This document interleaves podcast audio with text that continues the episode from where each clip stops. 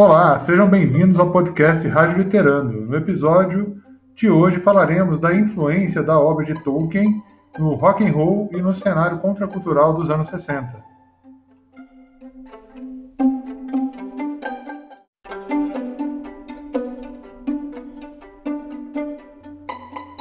Rádio Literando é um podcast voltado para a leitura de poesias e trechos de obras importantes da literatura mundial, comentadas, além de muito bate-papo e boa música.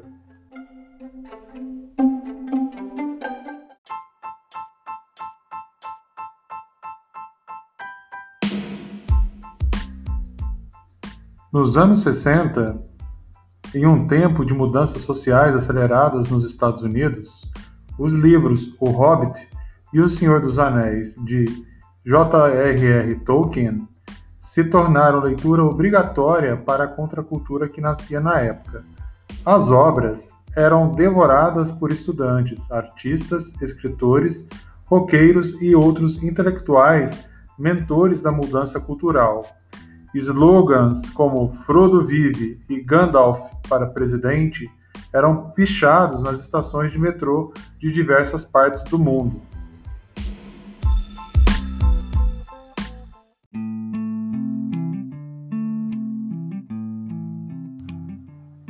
A Terra-média, o universo mítico meticulosamente criado por Tolkien, começou a nascer entre as duas grandes guerras mundiais. Professor de línguas em Oxford, Tolkien lecionava inglês, islandês arcaico e galês medieval.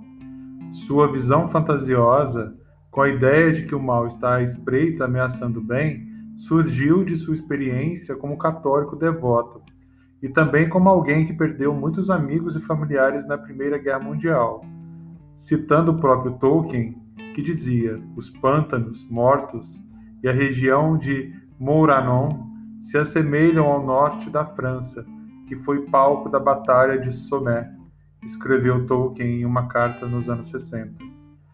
A saga de Frodo e Sam para chegar a Mordor é inspirada nos tormentos dos jovens soldados que combateram no fronte ocidental durante a guerra. Os livros sempre tiveram uma certa popularidade desde seu surgimento.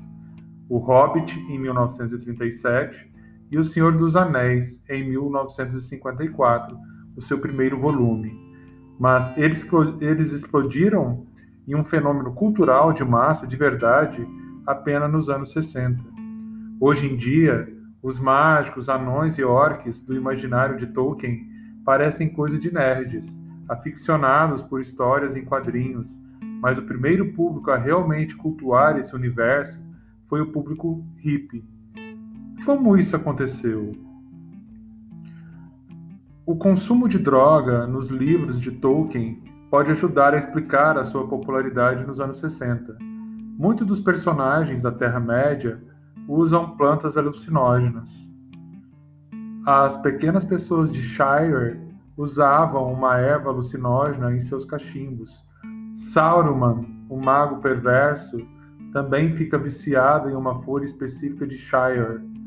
Havia até mesmo um boato de que Tolkien escreveu grande parte de seus livros sobre a influência de drogas.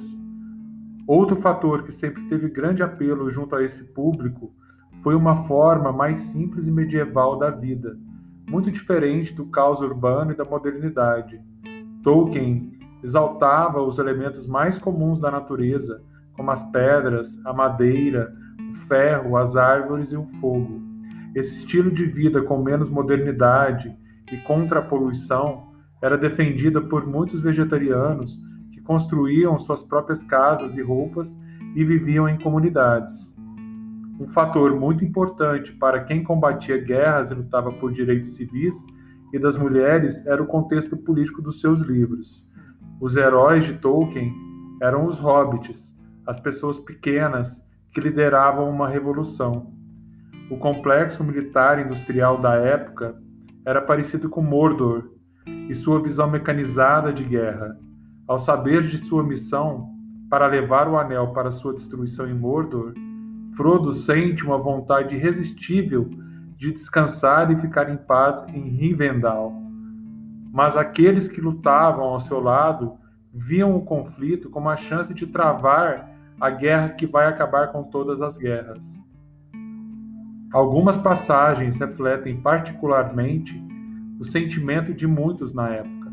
Em um trecho, o herói Aragorn pergunta à personagem Elwen de Rohan, que enfrentava dificuldades impostas pela sociedade patriarcal em que vivia. O que ela mais temia no mundo? Sua resposta foi então uma jaula, estar aprisionada até ser consumida pela idade e que a oportunidade de fazer grandes realizações esteja fora do alcance ou do meu desejo. Esse tipo de pensamento tinha grande ressonância entre as feministas. E o rock?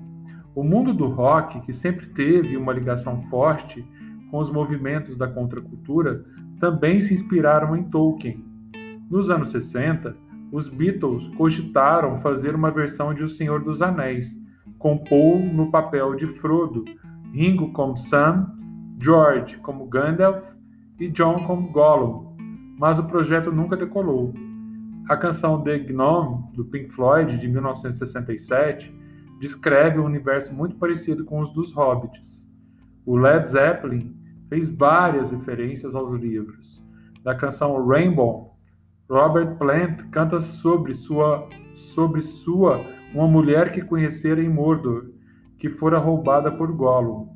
Há referências também em Mist Mountain Hope e The Battle Evermore. A canção The Wizard, do Black Sabbath, é uma ode a Gandalf. A canção Stagnation, do Gênesis, também tem grande influência na Terra-média. Já a banda Rush compôs Rivendell em homenagem à Terra dos Elfos. A canção The Necromancer fala também sobre Sauron. Hoje em dia, é difícil ver a obra de Tolkien inspirar tantas pessoas em um movimento de contracultura. O que será que aconteceu? Talvez parte disso se deva ao universo cinematográfico de Peter Jackson, as suas trilogias multimilionárias de cinema que lançou. Hoje em dia, O Senhor dos Anéis e O Hobbit conquistaram gerações que adoram tecnologia e efeitos especiais do cinema. Possivelmente o próprio Tolkien ficaria um pouco dividido com toda a indústria comercial que se formou ao redor de sua obra. Mas para quem ainda quiser ter um pouco de espírito original que foi criado pelo autor, todos os seus livros seguem vendidos em livrarias.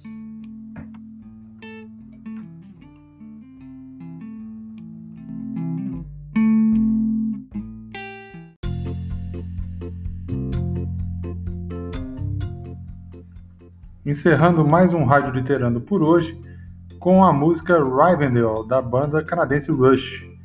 A letra nessa música, que faz citação ao Tolkien, tem um momento que diz: Um lugar onde você pode fugir do mundo, onde o Senhor das Trevas não pode ir. Lembrando que Rivendell é a terra dos elfos. Muito obrigado e até a próxima.